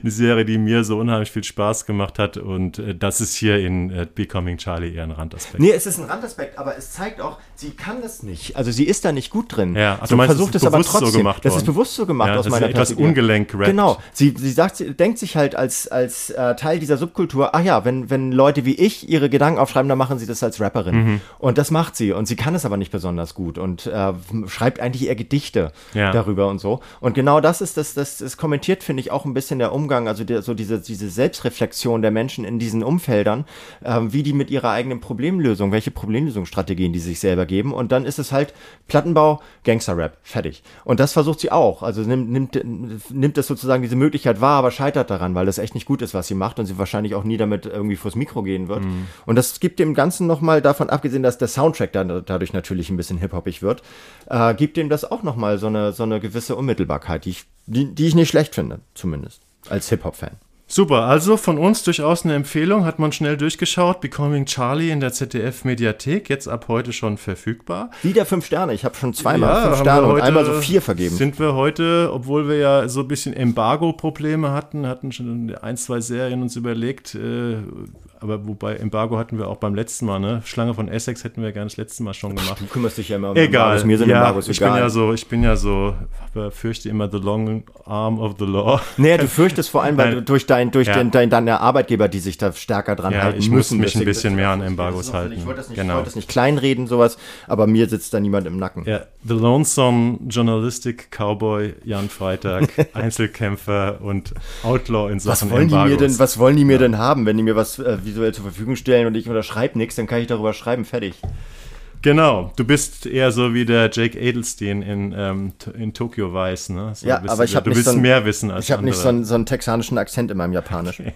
Gut, damit kommen wir zu unserer beliebten Rubrik der Screenshots. Äh, ihr wisst, äh, am Ende sagen Jan und ich äh, noch äh, reden kurz über irgendein Ding aus dem Fernsehen, aus dem Streaming, aus den Mediatheken, die uns persönlich besonders positiv oder negativ in den letzten zwei Wochen aufgefallen sind, ohne dass der andere das unbedingt geguckt haben muss. Ähm, meistens ist es auch so. Jan, was ist denn dein negativer Screenshot in, dieses also Mal. In aller Kürze, weil wir wollen ja auch gar nicht so sehr Inhaltsangaben machen dabei, sondern wirklich nur sagen, was also eigentlich mehr so ein bisschen Stichwort dadurch auf den Punkt.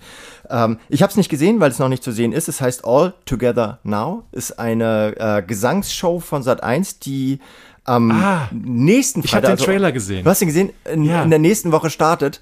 Und weil Sat1 wirklich gar nichts mehr einfällt, wie sie die Menschen über, über äh, Blödsinn aus, äh, aus, aus Subkulturen mit Menschen, denen es scheiße geht. ähm, haben sie jetzt gesagt, wir machen einen Gesangscontest mit einer Jury, die aus 100 Personen besteht. Ja, und das sind aber alles Musiker und die stehen auf einem riesigen Balkon in so, in so kleinen Logen. Ich habe den Trailer gesehen, das ja. sah eigentlich ziemlich geil aus. Ja, okay. Ich denke mir so, wenn man, wenn einem nicht, nichts mehr einfällt, was man machen soll, dann kippt man einfach das Fünffache vom vorigen drauf und, ähm, und hofft, dass dadurch ein paar das Leute dran lecken. Das ist international wohl schon in Italien sehr erfolgreich. Irgendwie, ich weiß nicht, auch noch ein großer Fernsehmarkt, England oder USA. Das ist sozusagen so, so ein äh, MeToo Produkt, äh, ein Showkonzept. Also vorne sitz, äh, singen Leute auf der Bühne. Äh, ich glaube, die haben nur 30, 50 Sekunden Zeit. Ja. Und in der Jury, diese 100 Leute, die stehen auf dem Balkon und die Wertung fällt praktisch so aus. Jeder, das sind alles bekannte Songs und die wissen auch, äh, welche Songs das sind. Äh, und je nachdem, wie viele Leute einsteigen in den Gesang, von den, von den Juryleuten, dann hast du dann praktisch so ein, im besten Falle so ein Chor der 100. Und die haben da, ich war auf einer Veranstaltung von Pro7 seit 1, wo sie es vorgestellt haben, neben vielen anderen Sachen. Und die haben da so einen Trailer gezeigt und der Trailer wahrscheinlich natürlich der Höhepunkt aus der Staffel, keine Ahnung. Der Trailer war wirklich geil. Also du hast äh, die haben da ein gutes Gefühl rübergebracht. Trotzdem kann es natürlich sein, die Show-Idee von All Together Now ist ziemlich krude und ob das dann auf Strecke funktioniert, muss man halt ja. halt mal sehen. Also gut, du hast schon was gesehen, ich habe noch nichts gesehen. Ich finde ich find allein schon die ist Idee. Natürlich bisschen, auch super peinlich. arrogant von dir. Du hast einfach nur die Idee gesehen ja, nee, und nimmst es als negativen Screenshot. Finde ich, völlig, find ich völlig legitim. Also gerade weil Sat 1 macht wirklich äh, mittlerweile zu 99,876 Prozent nur noch Müll. Und äh, wenn, wenn die dann sowas machen, also das Casting-Konzept dahingehend auf, äh, aufblähen, dass sie die, dass sie die, äh, die Jury verzwanzigfachen, dann denke ich mir, pff, macht das, vielleicht finden sich ja immer noch Leute, die so einen Deppenkram gucken. Ich gucke das nicht, auch wenn der Trailer geil war. Schön. Ja, kommen wir zu meinem negativen Screenshot. Das war die Serie, die wir ähm, ja eigentlich als Hauptthema ähm, schon so fast äh, irgendwie äh, uns geeinigt drauf hatten, bis ich dann mir die erste Folge angeguckt habe und dann gesagt, ja, hab, Jan, bitte lass uns das nicht machen. Es geht um die Serie The Time Traveler's Wife. Die ist letzten Montag bei Sky gestartet. Ähm, am kommenden Montag gibt es Folge 2 von 6. Das ist eine Literaturverfilmung ähm, von einem, ja, von einem Bestseller, der auch hochgelobt ist, von Audrey Niffenegger. Ähm, das ist 2009 schon mal Time Traveler's Wife mit Rachel McAdams und Eric Boehner fürs Kino verfilmt worden. War ein Kassenhit, aber bei der Kritik nicht gut angekommen. Und äh, jetzt ist das Ganze nochmal als äh, magische Liebesgeschichte mit Claire, äh, mit, mit äh, dieser Claire, die von Rose Leslie auf, aus Game of Thrones, die Ygritte äh, gespielt wird. Und Henry ist der andere Typ, Theo James. Und dieser Henry ähm, ist ein Zeitreisender, der ständig äh, aus jeder Szene mit seiner Frau irgendwie auf einmal verschwunden ist und dann nackt in irgendeiner anderen Zeit wieder auftaucht und da ist völlig desorientiert und das ganze die ganze Geschichte hat wohl in Literaturform so ihren Reiz. Es geht um diese Verwirrung dieser Beziehung ähm, und den Versuch, eine solche Beziehung überhaupt zu führen mit jemand, der ständig auftaucht äh, und wieder weg ist. Ähm, aber es war, ich weiß nicht, ob du reingeguckt hast, Jan, mhm. ich, es hat mich so angenervt. Also mich hat dieser Henry, dieser Theo James spielt den total genervt. Das ist so ein Schönling.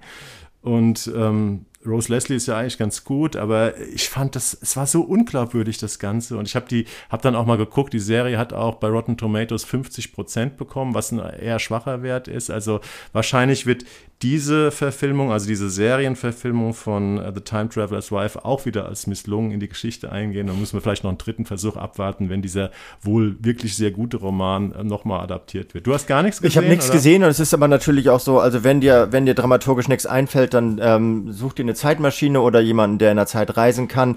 Ne, lass jemanden an Amnesie er erkranken Wir oder haben eine oder Serie besprochen, letztes Mal oder vorletztes Mal, äh, wo es gut Genau, kann funktioniert. passieren sowas, aber das ist, äh, das, das, das ist ein bisschen, auch ich habe das Wort heute schon dreimal verwendet, das ist einfach ein bisschen billig und wohlfeil. Also deswegen ist die, die, äh, die Fallhöhe ist relativ hoch Die dabei. Zeitreise ist Zeitreise. erzählerisch überstrapaziert. Genau, lass, lass uns, lass uns Albert Einstein fragen, Zeitreisen ist echt eine schwierige Kiste so und sie Ist trotzdem so aber möglich, nur wir bringen die Energie dafür nicht auf, haben mir äh, Freunde und Bekannte erklärt, die von Physik richtig viel Ahnung haben. Genau, Einer wir brauchen Antimaterie. wir brauchen richtig viel Antimaterie. Gut, ich habe von Physik überhaupt keine Ahnung ähm, und damit kommen wir zu, den, zu deinem ähm, positiven Screenshot. Ja, das ist äh, allerdings nur im Netz äh, zu sehen, also am besten sowas bei, bei äh, YouTube oder sowas. Das heißt, vielleicht hast du davon ge äh, gehört, Herr Strache fährt nach Ibiza. Und Ich kenne Herrn Strache, glaube ich. ja, also Heinz, ähm, Heinz Christian Strache, den äh, einen der korruptesten Politiker der Menschheitsgeschichte, der ähm, der damals halt für das Ibiza, beim Ibiza-Video nochmals extra über seinen Rechtsradikalismus hinaus Ehemaliger österreichischer Vizekanzler. Vizekanzler Berühmtheit erlangt hat und äh, eine äh, Journalistin von einem Newsportal namens Puls24 namens Corinna Milborn ist mit dem äh, in, für eine Dokumentation zurück nach Ibiza gefahren an diesen Ort und hat das 52 Minuten lang begleitet und nebenbei auch noch ein Interview mit ihm geführt, wo sich dieser Mann äh, nochmals komplett selbst entlarvt und abermals selbst verzwergt und das ist ganz toll, das anzuschauen. Und dem wollte wahrscheinlich kein Sender eine Plattform geben, weswegen das jetzt nur bei YouTube läuft. Kann oder was? sein, nee, der ist mittlerweile, der wird schon, also auch im ORF und sowas ist der wieder Talkgast, also wird natürlich jetzt, ist gerade drei Jahre her, die Ibiza-Affäre, sowas, also das die Veröffentlichung des Videos. Ähm, deswegen äh, wird das, ist, ist er schon Teil des politischen Diskurses. Ähm, ich weiß, keine Ahnung, warum das, ich weiß auch nicht genau, was Puls 24 für ein, äh, ich glaube, die sind ein bisschen angedockt ans ORF, damit also nicht ganz klein. Und diese Corinna Milborn, ich kannte die vorher nicht, äh, fragt extrem hart und präzise nach, also das ist kein Trash-Format. Und nur weil da 24 dahinter ist und das oftmals halt so, so, so Instant-News-Geschichten sind. Ich finde es, es ist hochinteressant, das zu sehen, man kann es gut bei YouTube anklicken und es ist wirklich, es ist auch, also aus, aus journalistischer Sicht äh, ebenso unterhaltsam wie gehaltvoll. Super. Ja, mein äh, schließe ich mit meinem positiven Screenshot und das ist, ähm, das, der lief gestern am Donnerstag, äh, was haben wir heute, 20. also am 19. im äh, Hessen-Fernsehen und zwar war das die Übertragung von der Heimkehr der Euroleague-Sieger von Eintracht Frankfurt. äh, ähm, 18 Uhr beginnend mit der Landung der Maschine auf dem Frankfurter Flughafen und da 200.000 Leute in der Stadt waren, Fans äh, so wie ich, ähm, ich war allerdings nicht hier, ich habe das Ganze am Fernsehen verfolgt, ähm, hat es dann drei oder vier Stunden gedauert, bis der Autokorso die äh, vier oder fünf Kilometer bis zum Römerberg, äh, bis zum Rathaus zurückgelegt hatte. Und es war sozusagen Slow-Motion-TV äh, in, äh, in seiner besten Art, weil überall wurden sinnbefreite Interviews geführt oder Reporter hängten sich in Cabrios oder äh, liefen neben den Autos her, um irgendwelche Stimmen einzufangen und das Ganze war freudetrunken.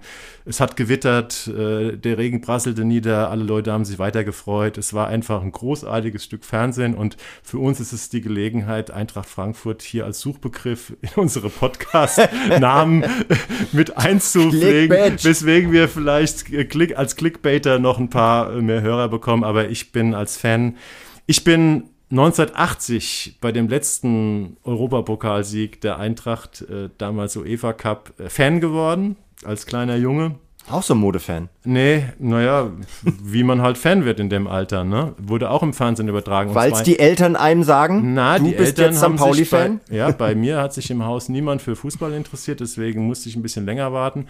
Aber 42 Jahre später ähm, haben wir jetzt auch wieder einen tollen Pokal ähm, daheim stehen und ähm, das freut mich. Deswegen muss sich das heute einfach Ja, erwähnen. ich freue mich auch für dich auch. Glückwunsch nochmal an dich und deine Boys. Alles klar. Ja, Jan, möchtest du noch ein Schlusswort äußern zu unserem heutigen Podcast? Oder nein? du You'll never walk alone, Das ist- ich nur.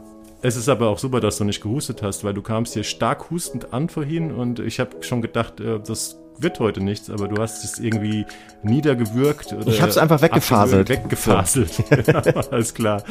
Ja, Jan, dann ähm, treffen wir uns wieder in zwei Wochen und mit drei neuen spannenden Themen. Äh, Hoffentlich spannend, ja, ich freue hoffentlich mich drauf. Und dann sagen wir fürs Erste, ach so, wir dürfen natürlich wieder nicht vergessen, lasst uns ein paar Likes, ein paar Kommentare in den Abspielstationen, in eurem, wo auch immer ihr uns hört, äh, zurück. Äh, schreibt uns eine Mail, falls ihr Fragen, Anregungen habt. Aber wir freuen uns, wenn ihr beim nächsten Mal wieder einschaltet. Immer. Bis dann. Adios. Ciao. Och eine noch, der Fernsehpodcast.